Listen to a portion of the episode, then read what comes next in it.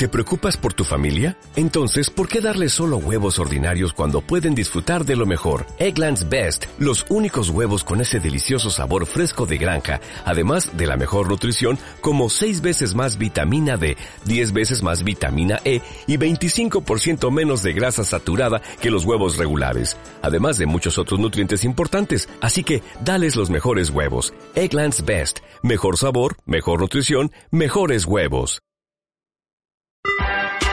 Estás escuchando esmiradio.es. Si te quieres poner en contacto con la emisora, puedes hacerlo enviando un email a info@esmiradio.es. Esmiradio.es está formada por un equipo de personas y profesionales con la intención de ofrecerte una programación al estilo de la radio de toda la vida. Cada día puedes disfrutar de nuestros programas en directo durante las 24 horas, los 365 días del año, ininterrumpidamente. Para escucharnos y conocer nuestra programación, puedes hacerlo en www.esmiradio.es. Todos los martes, de 8 a 9 de la noche, Nexo Empresa. Un programa que aporta soluciones para la pequeña y mediana empresa. Dirige y presenta Franco Losada, aquí, en esmiradio.es. Bien, un día más con todos eh, ustedes. eh, bienvenidos a Nexo Empresa en esmiradio.es. Hoy vamos a abarcar con nuestros eh, colaboradores habituales, eh, Cecilio Hurtado de Activa Mutua Granada y Antonio López de Asesoría de Empresas Belerda. ¿Cómo estáis, compañeros? Buenas, pues bien, Francisco, aquí con el año nuevo a ver cómo funciona este año, a ver si Bueno, es un poquito mejor que el año pasado. Tú todavía Por lo menos de ánimo. Tú todavía sigues, estamos todavía casi en febrero ya y Bueno. tú todavía estás con el año nuevo. Pero bueno, de ya todas va bien, maneras, hasta diciembre todavía nos queda, ¿eh? Sí, sí, por esto. Él empieza, él para él ha empezado el año a partir de, de abril. Eh, ¿Sabéis? Esto, eh, si me permite, siempre me recuerda, ¿no? A cuando hablan de prevención de riesgos laborales, todavía veo escrito en algunos sitios, nueva ley de prevención del año de riesgos laborales. Y lleva 10 años. Es, Y de- lleva- es del año 95, lo que, la ley le, de prevención lo- de riesgos lo que le pasa a Antonio, está, estamos en febrero y dice el año nuevo. Pero, Pero muy bien. como tú sabes, Francisco, yo en el mes de enero tengo muchísimo trabajo. Sí, el- para Y vosotros los asesores entonces, fiscales. eh, yo para mí el mes de enero es algo que no me Que no, gusta para ti empieza el año entonces, en febrero. En febrero que voy un poquito más relajado. Muy bien, pues además te vamos a dar trabajo porque hoy el tema que, que vamos a hablar es sobre la planificación de la sucesión en la empresa familiar. Muchas veces hablamos del cambio generacional en las empresas familiares, pero casi nunca oímos hablar de la planificación de la sucesión en la empresa familiar desde un prisma fiscal de las mismas. Igual que es importante realizar un buen cambio generacional en la actividad de las empresas familiares, también es muy importante realizar una buena planificación fiscal en la sucesión de las mismas. Hoy Antonio López, de Asesoría Belerda y compañero nuestro, nos facilitará la información sobre el tema que nos ocupa hoy. Eh, como siempre, en, eh, en Exoempresa les habla Franco Losada. Eh, Antonio, ¿qué importancia tiene la planificación fiscal de la sucesión de una empresa familiar? Pues mira, eh, cualquier sucesión hereditaria debe de tener una planificación, salvo cuando no hay patrimonio ninguno que no hay nada que planificar. Pero mm, normalmente cuando una empresa viene que ha estado la funda normalmente el, el que fallece o viene incluso de alguna generación anterior, pues se van acumulando pues un patrimonio a lo largo de, de la trayectoria empresarial de la y trayectoria familiar. empresarial y familiar y entonces pues claro todo esto hay que planificarlo porque el- la, la cuota fiscal que hay que pagar eh, en ciertos casos puede llegar hasta comprometer la viabilidad de la empresa. Y puede ocurrir hasta que cuando los herederos si todo eso no lo tienen planificado y previsto le ocasione un gran problema económico de que no pueden hacer frente porque es que los impuestos llegan a su fecha y hay que pagarlos. Además, eh, yo he tenido experiencias propias que he visto empresas familiares eh, debido a, a las herencias, en donaciones y demás, que luego han tenido que pagar eh, por, eh, por no haberse informado correctamente una cantidad de, de impuestos totalmente brutales. Por eso yo creo que es un tema que muchas veces se desconoce, pero que es súper importante. Tan importante como hacer una buena eh, un buen cambio generacional para que la empresa siga. Eh, Sí, yo, mm, sí, abundando en, en- en que son dos cosas, quería quizá eh, deslindar, si es posible, desde el principio de, de esta conversación, eh, las dos cuestiones fundamentales en la sucesión. Es decir, si bien eh, es verdad que el tema que nos trae aquí, que Antonio López nos va a ilustrar, que es la sucesión en el control de la sociedad en cuanto a la propiedad, porque es lo que afecta a la fiscalidad, yo creo que no es menos importante eh, pero hay que diferenciarlo la sucesión en la dirección, lo que es la gestión de la empresa. Sí, la gestión es importantísima. Correcto. ¿eh? Entonces, son dos cosas que creo que es importante no mezclar. Es decir, el tema fiscal que Antonio nos va a ilustrar y que afecta a la propiedad de la empresa y también la sucesión en la gestión, que sería otra cuestión, ¿verdad? Distinta, distinta pero no menos importante. es que van, es que lo que pasa van una, cosa puede ocurrir una cosa, otra. Es que muchas veces puede llegar a que cuando hablamos de sucesión estamos se piensa en herencia, se piensa en fallecimiento del empresario y cuando esto hablamos al tema fiscal, cuando se le da el enfoque fiscal, cuando se le da el enfoque de la gestión, a lo mejor estamos hablando de cuando ya el empresario se va a jubilar y van a no, eh, es todo igual, porque también el empresario puede llegar a un momento en que se quiera jubilar y pueda ceder sus bienes a los herederos. Antonio, entonces en, nuestros oyentes deberían pensar que el que nos esté escuchando y tenga que eh, de alguna manera pasar el testigo a bien sea a un relevo familiar generacional o bien sea un externo, o sea, dentro del plan del cambio generacional también se tendría que contemplar, como bien dice Cecilio, no solamente la parte de la gestión, sino también la parte de la fiscalidad y, la, y el patrimonio, ¿no? Pues sí, mira, eh, parte, eh, pensamos una cosa, no es por ser un empresario, porque cuando hablamos de la planificación del empresario, decir, oye, es que los que son herederos de los empresarios, bien sea por donación o por herencia, es que estos no pagan impuestos. No, los impuestos tenemos que pagarlos todos igual. Lo que pasa que dentro Vamos a diferenciar una cosa. No, perdona un segundo, Antonio. Eh, para nuestros oyentes, ¿qué diferencia hay entre herencia y donación? bueno, la herencia es que se recibe cuando fallece una persona. Sus herederos directos pues reciben una serie de bienes. Y cuando es una donación es cuando una persona tiene un bien o una serie de bienes y se los cede a otra. Y no es lo mismo voluntariamente. Vale, entonces, por ejemplo, cuando decimos que hemos recibido la herencia en vida, eso, es, una donación. Vale, es una si no me dio el fallecimiento es una donación. Efectivamente. Es decir, que empleamos la expresión la herencia en vida porque bueno, es coloquial, pero en realidad es una donación cara al fisco. Correcto, sí, sí, efectivamente. Vale. Entonces, eh, lo que quería comentar, que un poco el, impuesto de sucesiones y donaciones está configurado para que todos paguemos bueno, vamos a decir todos igual los impuestos sí, entre Hacienda somos todos, pero eh, lo que también hace hacer una serie de beneficios fiscales para aquellos bienes que están afectos a actividades empresariales para darle continuidad a las empresas y que pueda seguir habiendo actividad, porque si no es que con el impuesto de sucesiones se cargarían a la mitad de las empresas cada vez que haya una sucesión. Permitidme solamente que dé un dato de un estudio que tengo aquí. El estudio lo ha hecho una universidad. En fin, eh, tampoco, como la fuente no es del todo fiable, le vamos a otorgar una credibilidad eh, media pero el estudio que tengo sobre la mesa dice que un 49% de los empresarios no han pensado nunca en jubilarse y que un 12% tiene serias dudas sobre cómo y cuándo jubilarse. Si sumamos un 49 y un 12, nos sale un 61%, o sea que como eh, eh, solo el 40% de los empresarios realmente han planificado su sucesión bueno, tú has dicho de jubilarse, pero yo te voy a decir una cosa que te voy a dar mucho, ¿eh? te, voy a dar una estadística que es cierta, que el 100% van a fallecer. Eh, probablemente sea en lo único que vamos a acertar esta tarde. es decir, de, una forma u otra, mm, o por donación o por herencia de, eh, al final hay sucesión. Seguro, ¿no? Seguro, seguro. Lo que sí que está muy claro es de que, eh, por lo que estáis comentando vosotros, o sea, eh, hay una cierta resistencia a hacer ese paso, ese cambio generacional, tanto en la gestión como en la planificación de la sucesión empresarial desde el punto de vista fiscal.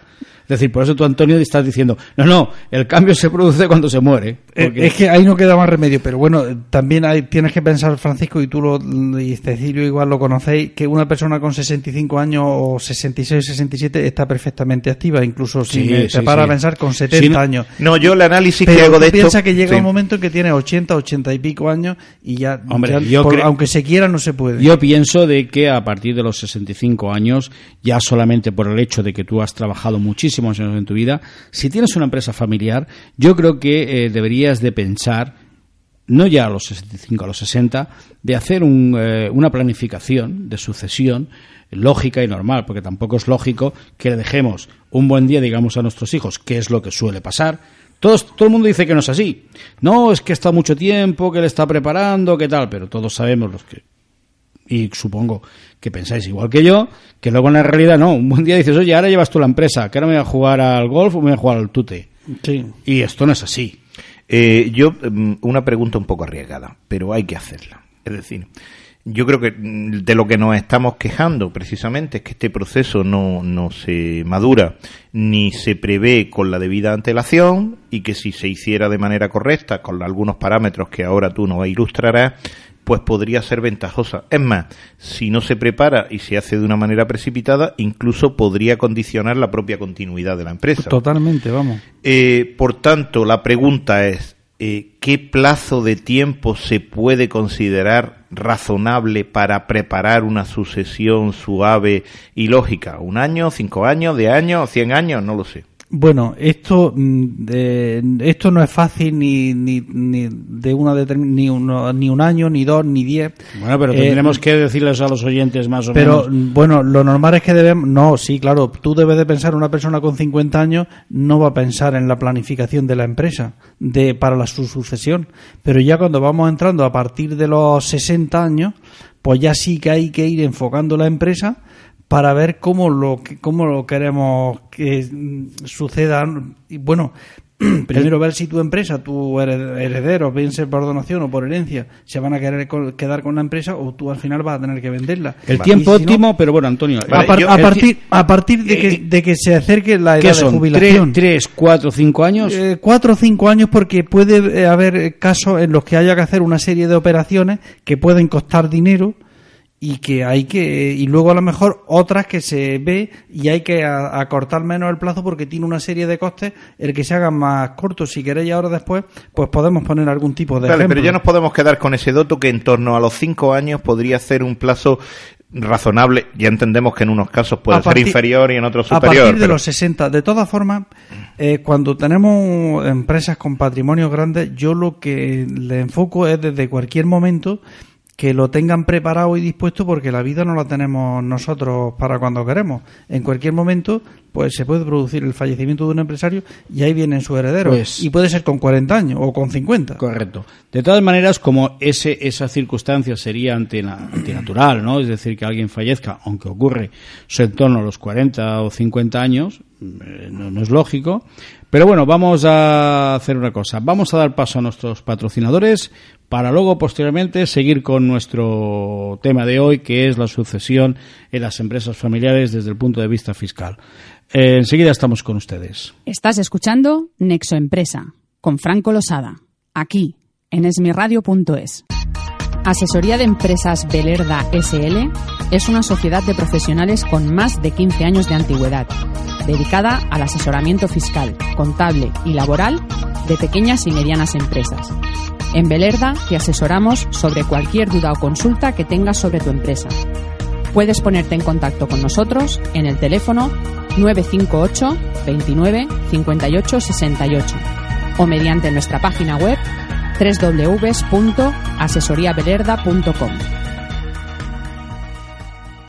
¿Tu empresa tiene problemas? ¿Necesitas mejorar la rentabilidad y optimizarla?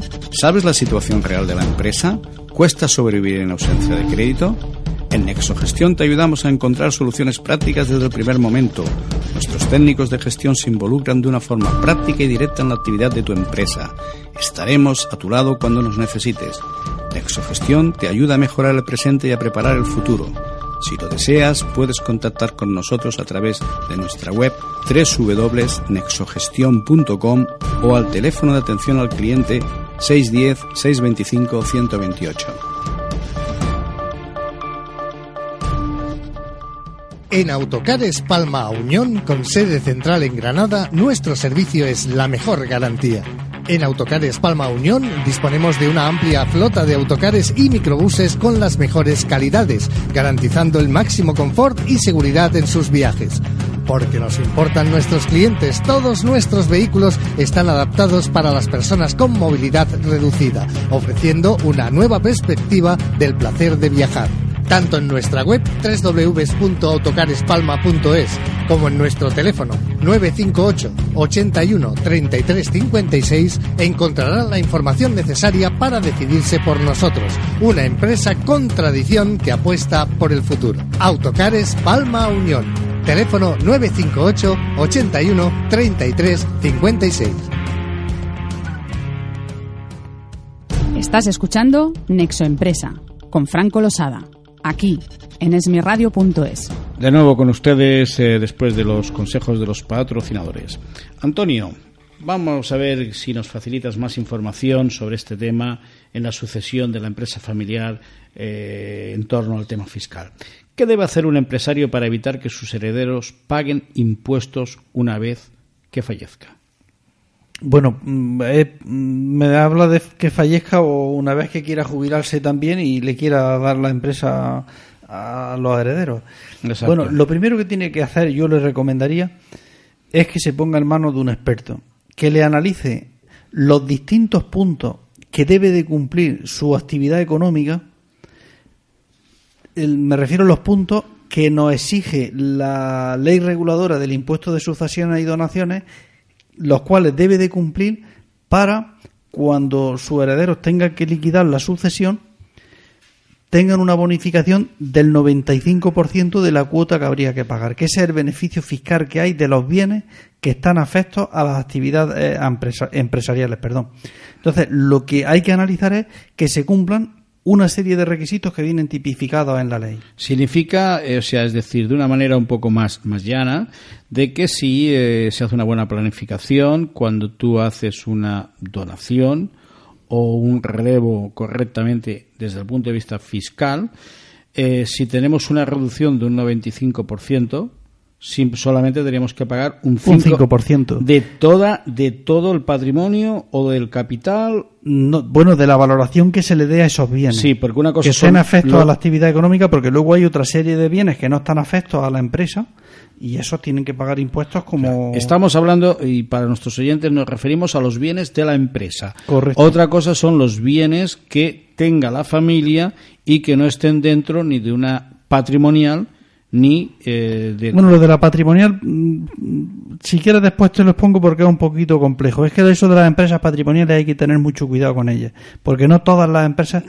ya, que hemos tocado el tema de la patrimonial, pero, pero de una manera muy llana, ¿eh? Bueno, es que... Mm, porque claro, si yo tengo, por ejemplo, imagínate que yo he constituido una patrimonial, una, ¿de acuerdo? Por un grupo de empresas o, o por una serie de bienes ¿Vale? Mm, vale. Explícanos qué, en qué consta, en qué, en qué consiste una eh, cuando haces una, una, una, una patrimonial, una mm, empresa patrimonial. Bueno, lo que se pretende con la empresa patrimonial es poner todos los bienes que tiene, bueno, eh, por decirlo de alguna forma, el grupo familiar. Define bienes. el, todos los bienes, o sea, tú locales, pisos, una sociedad, locales, pisos y todo eso, entonces todo eso lo mete en una sociedad que se llama patrimonial. de forma de que cuando se hereden las acciones de esa sociedad, las acciones se reparten entre los distintos herederos y se plantea de forma de que eso no pague o tenga la bonificación del 95% de la cual estamos hablando y solamente pague un 5%. A ver si yo he sido capaz de entenderlo. No, no, no, no, espérate que no he terminado. Bien. Porque viene lo más importante.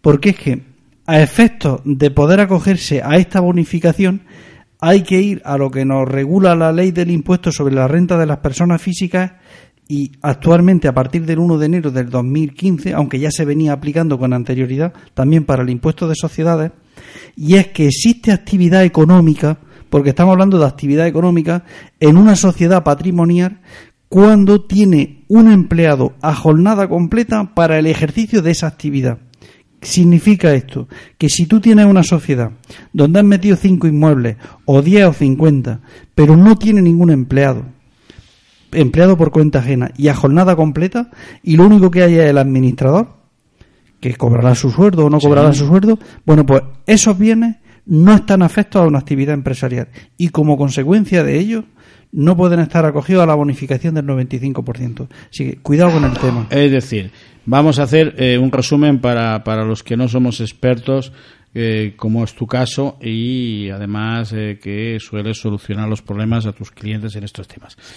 Eh, tiene que dar muy claro, y si no tú me corriges, de que una patrimonial es aquella empresa constituida en el cual se incluyen no solamente la empresa propiamente dicha, sea una carpintería, una empresa de metal, un catering, no solamente eso, sino que además incluyes locales, pisos que se compran en nombre de esa sociedad, ¿vale? Mira, te lo, te lo, te lo- voy a intentar explicarlo de... Que yo, sí. de- pero te lo voy a explicar desde de, de un... es que mira, la actividad o los bienes afectos a la actividad económica pueden estar de dos formas. De que el empresario sea empresario persona física y que él tenga sus bienes afectos a la actividad económica y ejerce su actividad como persona física. Y luego desde el punto de vista de una sociedad. En, en unos casos, en un caso y en otro hay que cumplir una serie de requisitos para que esos bienes puedan acogerse a la bonificación del 95% de la cuota del impuesto de sucesiones o donaciones. Aunque ahora veremos que para el caso de donaciones además hay que cumplir otra serie de requisitos que los expondré No, después. pero vamos a concretar punto a punto. Sí, mira, si es persona física, lo primero que tiene que hacer es, tiene que ser ejercicio habitual de la actividad económica. O sea, que tiene, una, que tiene que tener una actividad que la viene ejerciendo habitual, personal y directamente. Vale. ¿Correcto? Segundo, eh, cuando hace su liquidación del impuesto de la renta, más del 50% de su base imponible en el impuesto sobre la renta tiene que provenir de actividad económica. Y de ahí se determina que la ejerce de forma habitual, personal y directa. ¿De acuerdo? Y después, otro requisito que este ya tienen que cumplirlo los, los herederos es que tienen que mantener lo adquirido durante 10 años como mínimo. Son los requisitos Eh, cuando yo- es persona física. Ahora, si queréis me voy cuando una persona está ejerciendo la, su actividad económica mediante una sociedad. Una SL, una SA. Una. Y entonces nos dice que la SL tiene que cumplir y, y- y el empresario o el grupo familiar que tiene la empresa esa tienen que cumplir una serie de requisitos. Primero, que la entidad, la sociedad, ejerza una actividad económica. Y lo dice claramente en la ley. Que no tenga por actividad principal la gestión de un patrimonio mobiliario o inmobiliario. Que es de lo que estábamos hablando de la sociedad eh, patrimonial. ¿Cuándo se entiende que no tiene actividad económica una sociedad patrimonial? Cuando no tiene el empleado a jornada completa. Si tiene el empleado a jornada completa, para el ejercicio de esa actividad. Sí, Vamos sí. a ver, que no vaya a ser que el señor tenga un taller y luego aparte tenga 10 inmuebles en arrendamiento. Y resulta que el empleado es el mecánico del taller. No, en el taller tendrá lo que tenga. Pero un empleado para lo que es el ejercicio de la actividad de arrendamiento. Podría ser, por ejemplo, un administrativo que es el que controla todos los todos los Y alquileres. el que hace los contratos y el que va a ver los inquilinos y va a enseñar los pisos o los una persona, una persona en nómina. Efectivamente. Otro requisito de los que se debe de, de tener es que la participación en esa sociedad individualmente del empresario sea del 5% o conjuntamente con todo el grupo familiar sea un 20%. Porque una sociedad puede estar de un grupo familiar o puede ser de personas que no tengan nada que ver. Otro requisito es que el empresario o cualquiera de su grupo familiar eh, puede o no debe de tener las retribuciones por ejercer los cargos de dirección y administración de la empresa y esas retribuciones deben de suponer más del 50% de su base imponible en el impuesto sobre la renta. Sí. Y ya viene el último requisito, que es el mismo que para personas físicas, que es eh, que tiene que los herederos tienen que mantener los bienes durante 10 años. Bueno, pues yo me voy a hacer un resumen con lo que has dicho, a ver si me he enterado. ¿eh? Vale. Eh, me he enterado de que la mm, sucesión hay que planificarla con tiempo. Ese tiempo debería de rondar como mínimo los cinco años. Que es un proceso bastante eh, costoso si no se hace adecuadamente hasta tal punto de que puede comprometer la propia habilidad, la viabilidad de la empresa. Y si no, en cualquier caso, eh, el- la diferencia de costo puede estar entre pagar un 100% o pagar un 5%. Correcto. ¿vale? Y por último, que hay que acompañarse de este proceso de un buen profesional experto, porque si no, lo farragoso de- del- y lo complejo puede hacer que al final fracasemos en el intento. O sea, lo hacemos con tiempo, lo hacemos acompañado de un buen profesional y si no, nos costará muchísimo más dinero. Esto, esto es de lo que me he enterado. No Mira, sé si es Cecilio, correcto que lo he pillado. Yo estoy igual que, igual que tú, Cecilio. Creo que sí. Voy a intentar, voy a intentar eh, ver la visión. Muchas veces dicen, es que lo- la gente que tiene mucho dinero o los grandes empresarios pagan menos que los pequeños. Y eso, vengo a haceros esta aclaración Sí, en todos, relación, todos tenemos esa percepción. en relación al tiempo. Pero además es cierta. No, no, pero no, no, pero es cierta por una cosa, Francisco, porque todo esto viene porque me habéis hecho una pregunta que me había intentado ahí concretar el periodo de los cinco años, no sé cuánto, porque tú dices, ¿qué ¿con qué tiempo hay que planificar esto? El que tiene una empresa muy grande que tiene muchísimo patrimonio, desde el día uno ya está bien asesorado y eso lo tiene bien planificado. ¿Por qué? Porque si tiene una empresa solvente que le está dando muchísima rentabilidad, no es porque esté pensando que mañana se vaya a morir. Es porque está pensando que mañana va a acumular un poquito de patrimonio, que el año que viene va a tener un poquito más y que cuando llegue un determinado momento va a tener un patrimonio importante y eso tiene que estar bien enfocado desde el principio para que no tenga ningunos costes adicionales y en la sucesión pues puedan pagar ese 5% del que estamos hablando. Y no, claro, eh, cuando hablamos de los cinco años, pues estamos hablando de empresas pequeñitas, mm, que para tener en cuenta un poco este poquito tanto más detalles. tiempo, tanto más tiempo, cuanto más volumen Claro, y económico por eso muchas veces dicen es que el que más tiene menos paga.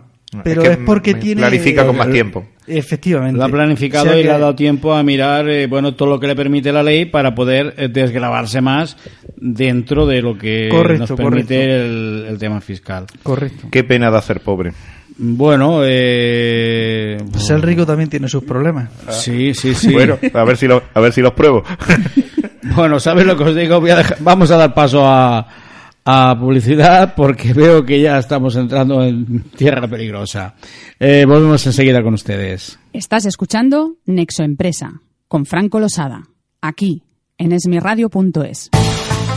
Davilans Consultores, empresa especializada en consultoría y recursos humanos para la pequeña y mediana empresa, así como asesoramiento en tareas fiscales, contables y legales. Para ponerse en contacto con nosotros puede hacerlo a través de nuestras redes sociales en Facebook o Twitter o también en nuestra página web www.davilans.com o llamando al 93 860 17 29.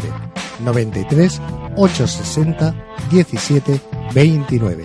Davilans Consultores.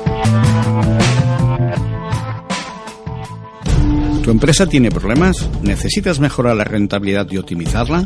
¿Sabes la situación real de la empresa? ¿Cuesta sobrevivir en ausencia de crédito? En Nexogestión te ayudamos a encontrar soluciones prácticas desde el primer momento. Nuestros técnicos de gestión se involucran de una forma práctica y directa en la actividad de tu empresa. Estaremos a tu lado cuando nos necesites. Nexogestión te ayuda a mejorar el presente y a preparar el futuro. Si lo deseas, puedes contactar con nosotros a través de nuestra web www.nexogestion.com o al teléfono de atención al cliente 610-625-128.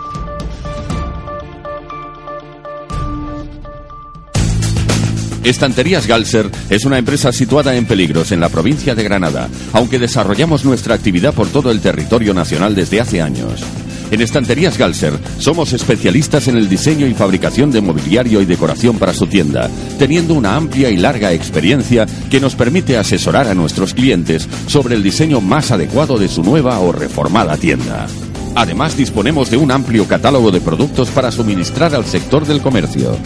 Puede contactar con nosotros a través de nuestra web www.estanteriasgalser.es o en los teléfonos de atención al cliente 902-501-182 y 958-402-146.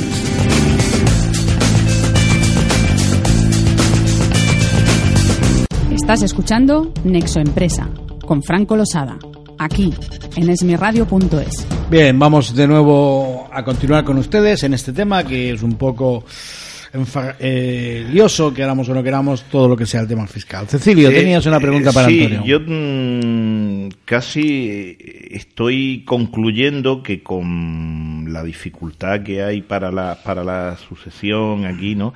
Casi pareciera que, que el empresario tiene que estar con, morir con las botas puestas, viene obligado a estar trabajando hasta el día que fallezca, ¿no? No, no tiene por qué ser así. También puede, esta bonificación puede acogerse eh, cuando se cumplen estos requisitos y alguno más que ahora más adelante os voy a comentar, eh, cuando se hace la donación de estos bienes afectos a la actividad empresarial. Lo que pasa que cuando hay una donación eh, se complica mm, más, porque cuando es un- una herencia por fallecimiento, el que fallece no tiene que hacer nada. Los que reciben la herencia son los que tienen que liquidar la herencia. Me faltaría que al finado no. también le pidieran No, pero obligaciones. eh, esto lo tengo que decir para aclarar lo que es la donación. Y entonces los que reciben son los que pagan su liquidación con la bonificación pertinente. Pero cuando hay una donación, el que recibe tiene que liquidar el impuesto de donaciones, que por decirlo de alguna forma es similar al de sucesiones, por no decir igual, y con su correspondiente bonificación. Pero hay que no olvidarse que el que dona, el que dona, el que da los bienes, se le produce una alteración en su patrimonio. Y eso está calificado a efectos del impuesto sobre la renta de las personas físicas como un incremento de patrimonio.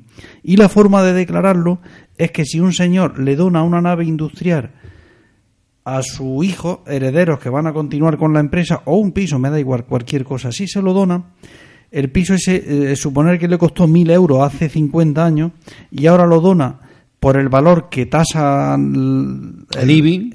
no, el IBI multiplicado por el coeficiente que dicen aquí la Junta de Andalucía que en Granada el IBI multiplicado por 3. Imagínate que son 100.000 euros. Entonces lo dona por 100.000 euros y Hacienda entiende en el impuesto de la renta del donante que ha vendido el piso por 100.000 euros y que le costó 1.000.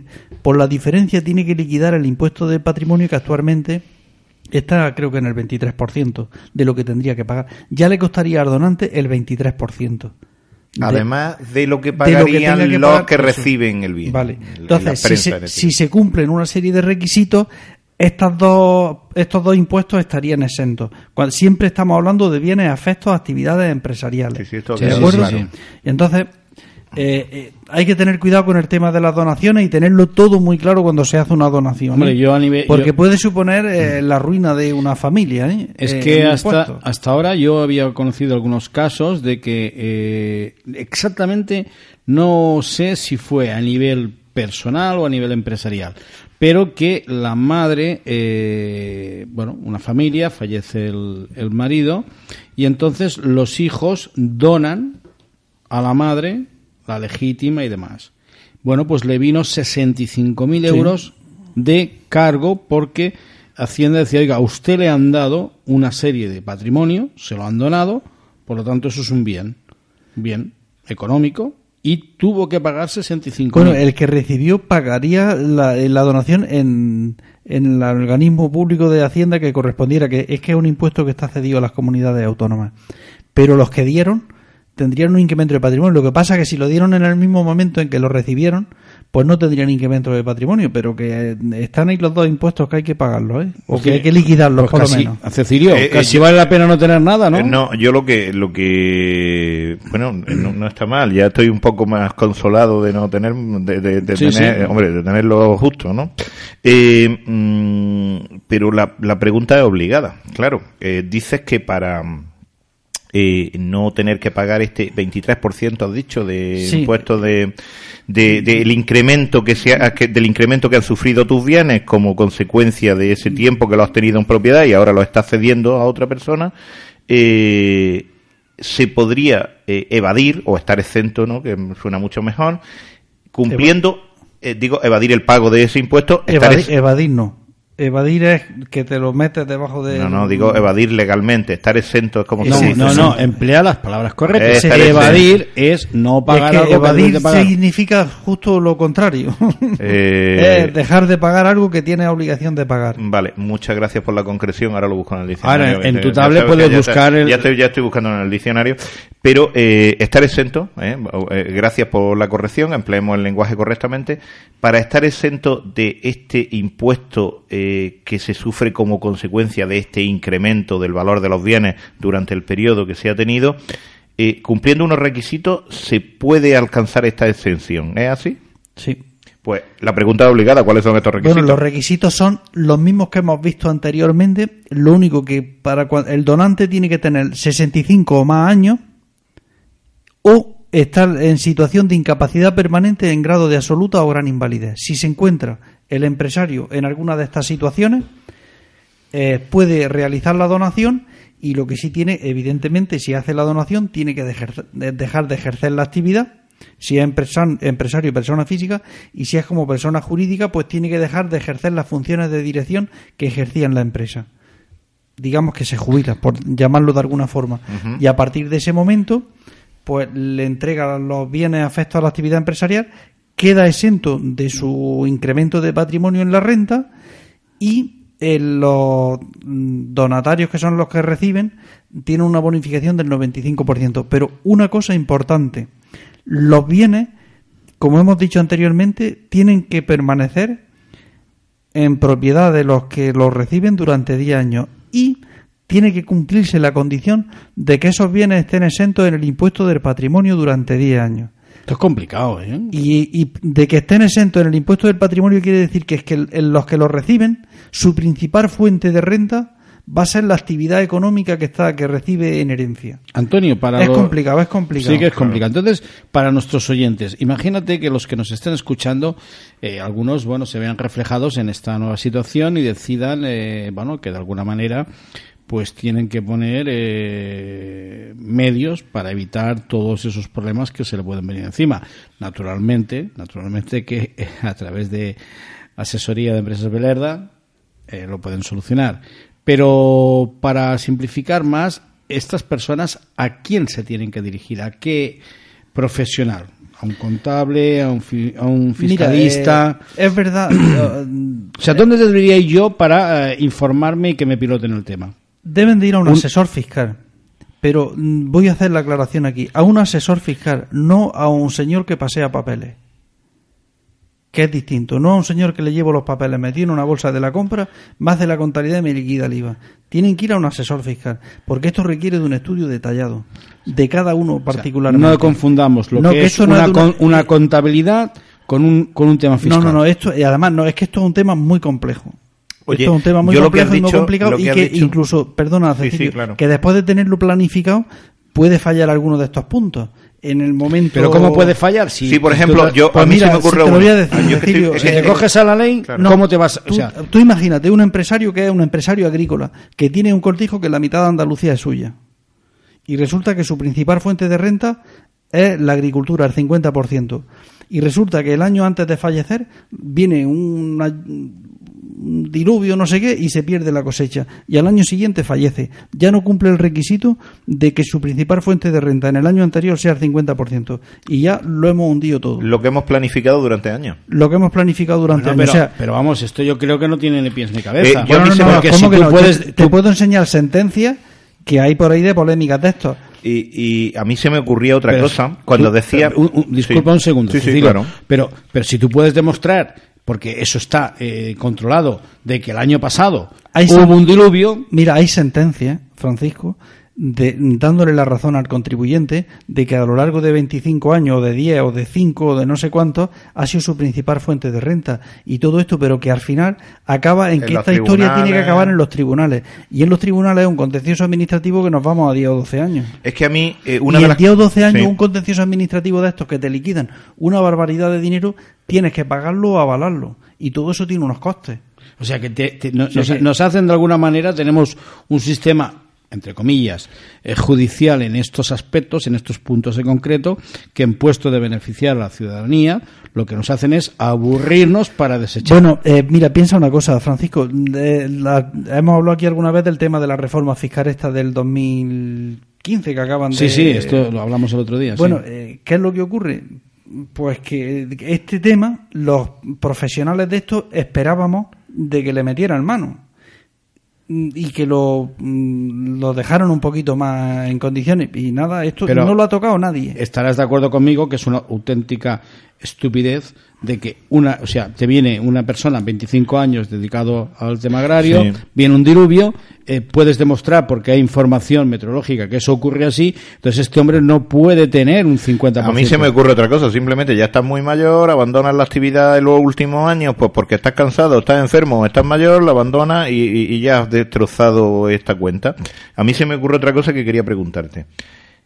Eh, para estar exento de este incremento de patrimonio del 23%, una de las condiciones que se ha de cumplir es que los que reciben la donación la mantengan 10 años. Sí. Y eso ya no está en manos del que lo dona. Es decir, estás poniendo en manos de un tercero, yo le dejo a mi heredero eh, mis bienes. Yo me eh, estoy exento del impuesto porque, porque cumplo todas las condiciones y se lo dono hoy.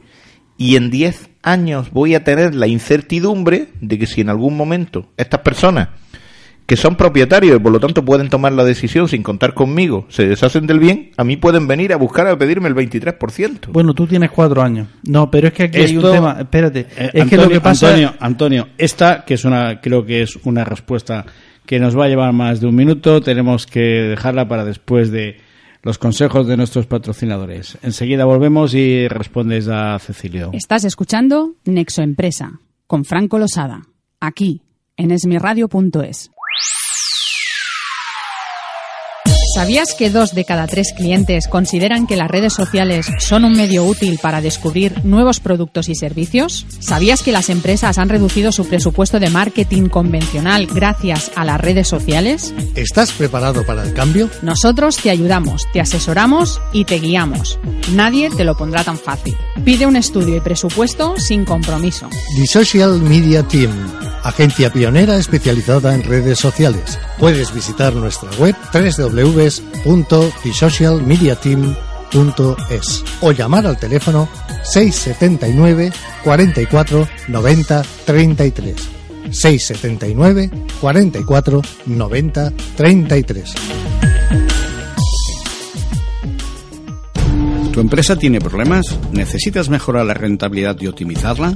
¿Sabes la situación real de la empresa? ¿Cuesta sobrevivir en ausencia de crédito? En Nexogestión te ayudamos a encontrar soluciones prácticas desde el primer momento.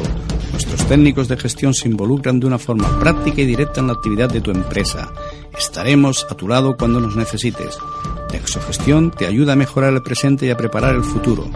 Si lo deseas, puedes contactar con nosotros a través de nuestra web www.nexogestion.com o al teléfono de atención al cliente 610-625-128.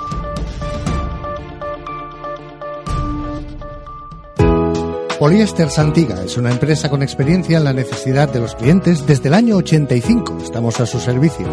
Nos dedicamos a la fabricación de resinas reforzadas con fibra de vidrio, tanto ortoftálica, isoftálica ignífugas, así como resinas vinilester para refuerzos químicos.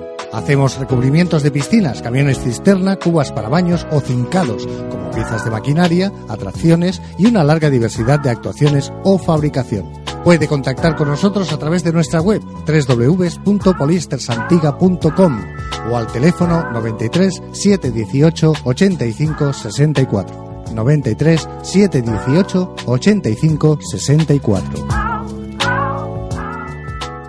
Estás escuchando Nexo Empresa con Franco Losada, aquí en esmiradio.es. De nuevo con ustedes vamos a iniciar la recta final del programa de hoy, que como saben estamos hablando de la sucesión familiar desde el punto de vista fiscal. Y Antonio tenías que responderle la pregunta a Cecilio. Cecilio, ¿me la puedes repetir? Que se me ha ido Sí, un Sí, poco la va bien pinza. porque así nuestros oyentes... Perfectamente.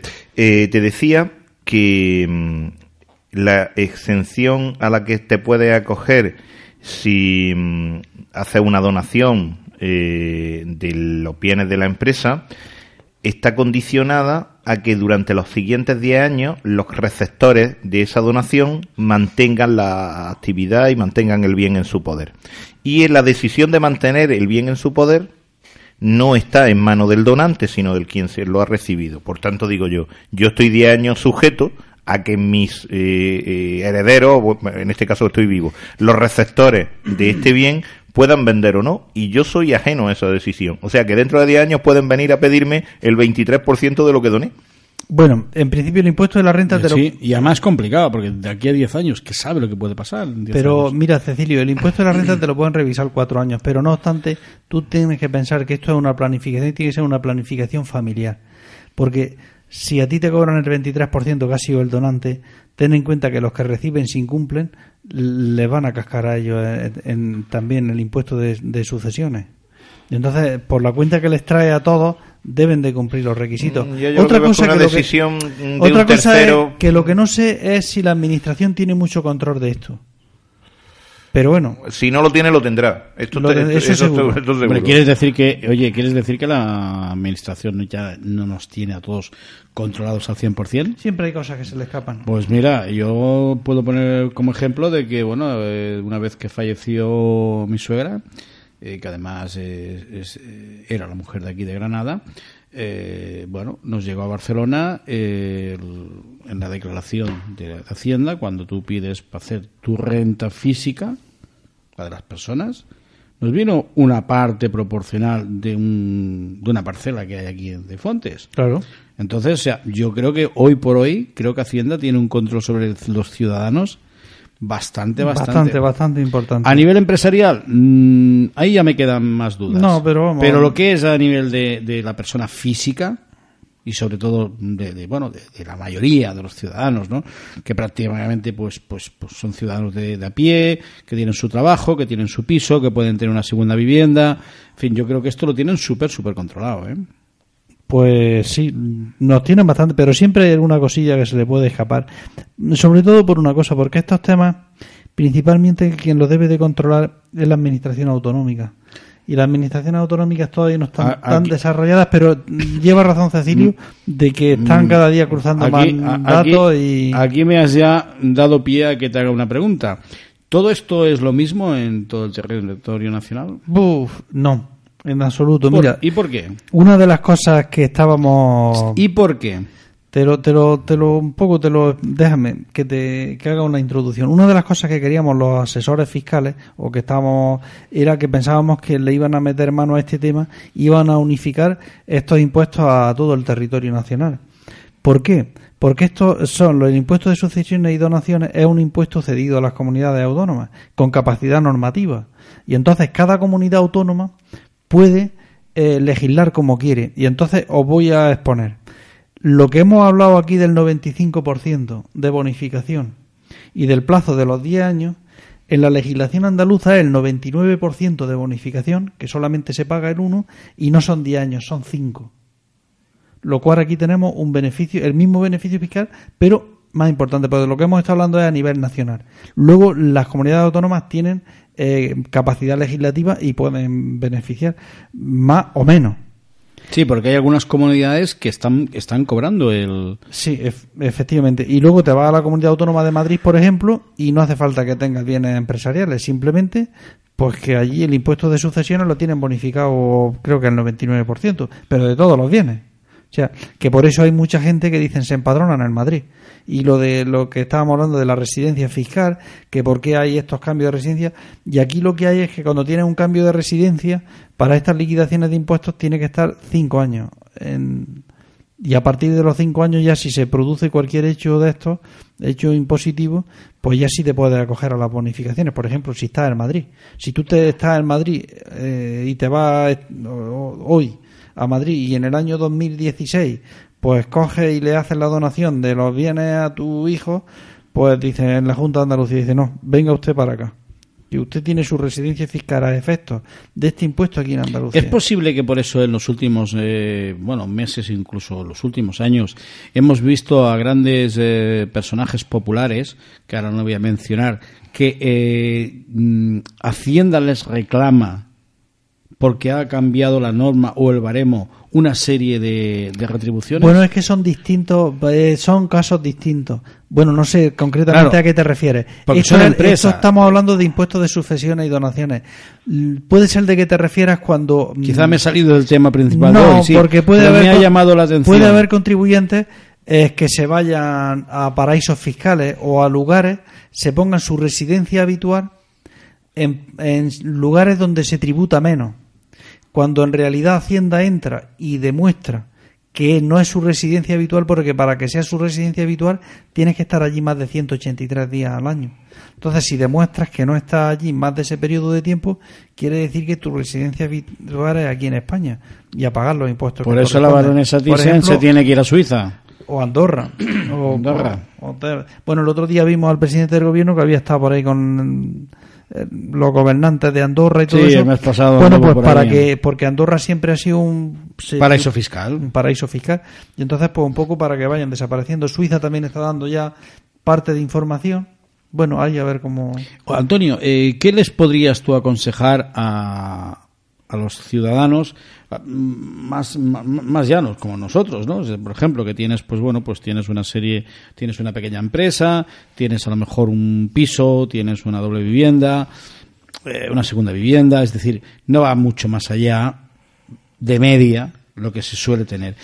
¿Qué, qué es lo que tú aconsejas aquí, para hacer aquí a este pequeño empresario que tiene 5, 6, 7 trabajadores, que vamos a poner que tenga pues dos pisos? O sea, es decir, tampoco estamos hablando de, de grandes propiedades. Pues eh, aquí es que se puede hacer más bien poco, Francisco, es que hay poco margen de maniobra, es que se tienen que cumplir una serie de requisitos y la, el, y la bonificación afecta solamente a los bienes que están afectos a la actividad empresarial.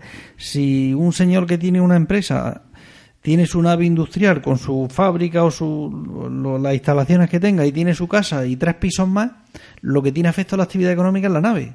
Exacto. Su casa no está afecta y los tres pisos que los tiene o para irse a la playa o para tener una renta mm, no se pueden considerar que está afecto a la actividad económica porque ya lo he dicho antes.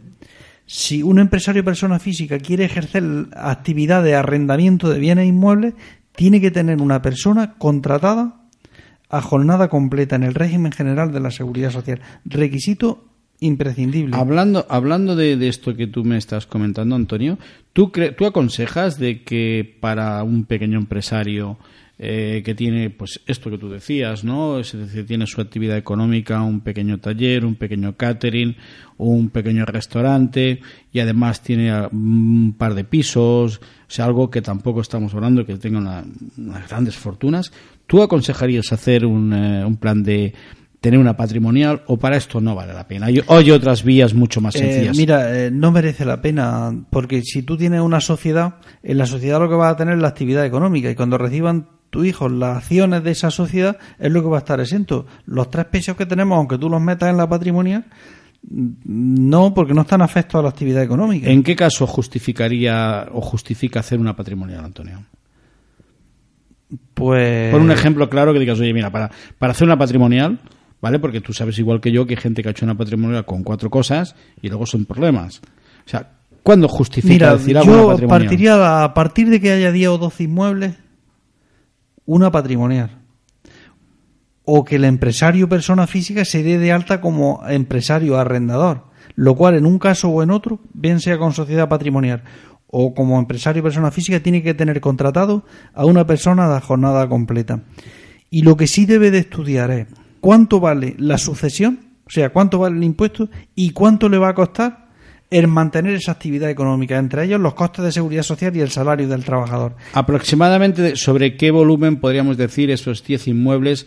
Eh, aproximadamente, oye, pues mira, que esos 10 inmuebles superen los 2 millones de euros por ejemplo, ¿no? Uy, eso es muy complejo. No, te, no eh, me estás pidiendo unas cosas, Francisco, que mm, si que yo... las cobra. Es que estas cosas las cobran. No, no, no, no, no, no, es por, no es porque las cobre. Es que estamos hablando de que hay que tener muchísimas variables en cuenta y realmente hay que sentarse a hacer un estudio con datos, con datos. Y eso no, no, no te puedo. Bueno, pues ya saben, eh, pueden dirigirse todos aquellos que necesiten hacer un estudio de una sucesión familiar eh, desde el punto de vista fiscal Asesoría de Empresas Belerda, Antonio López les atenderá con mucho gusto. Está en la calle Faisán, número 8, cerca de, de los nuevos juzgados y justo enfrente de Ruiz de Alda. Bien, el tiempo se nos ha echado encima. Eh, hoy hemos tocado un tema eh, que, bueno, es, serio, les ha podido a lo mejor resultar un poco pesado, quizás hay palabras con una serie de tecnicismos, pero es inevitable, eh, nuestros expertos no pueden cambiar la denominación de una serie de, de, expresiones porque entonces no estarían dando objetivamente su, su opinión y sus conocimientos. Sí, dime, no, simplemente apostillar que Antonio ha, creo que ha puesto de manifiesto muy claramente la importancia del tema. Lo que es seguro, seguro, es que mmm, todos vamos a fallecer y este momento llegará para todo empresario. Pues Esto sí. es muy importante ¿eh? para los, los, empresarios. Yo, si fuera empresario, lo tendría muy en cuenta. ¿eh? Muy bien. Pues eh, hoy lo vamos a dejar. Mm, la semana que viene estamos de nuevo con ustedes con un otro nuevo tema. Ya saben, Nexo Empresa, espacio dedicado a la pequeña y mediana empresa, también para entidades y ayuntamientos, ofreciendo contenidos e información útil para el día a día. Como siempre, pueden contactar con nosotros a través de nuestra página en Facebook, el Nexo Empresa, eh, en Twitter, arroba Nexo Empresa, o bien si lo desean pueden hacerlo a través de el correo del programa nexoempresa@nexogestión.com. También esperamos de por parte de ustedes que nos vayan sugiriendo temas y nos vayan enviando todas aquellas dudas que ustedes puedan tener que nosotros podremos contestarlas al 100% ya que disponemos de un equipo muy competente y muy preparado. Como siempre, Franco Losada les desea lo mejor. Han escuchado Nexo Empresa el programa en el que los empresarios de la pequeña y mediana empresa encuentran soluciones. Dirigido y presentado por Franco Losada, aquí en esmiradio.es. Esmiradio.es está formada por un equipo de personas y profesionales con la intención de ofrecerte una programación al estilo de la radio de toda la vida. Cada día puedes disfrutar de nuestros programas en directo durante las 24 horas, los 365 días del año, ininterrumpidamente. Para escucharnos y conocer nuestra programación, puedes hacerlo en www.esmiradio.es. Estás escuchando esmiradio.es. Si te quieres poner en contacto con la emisora, puedes hacerlo enviando un email a info@esmiradio.es. Esmiradio.es es tu radio.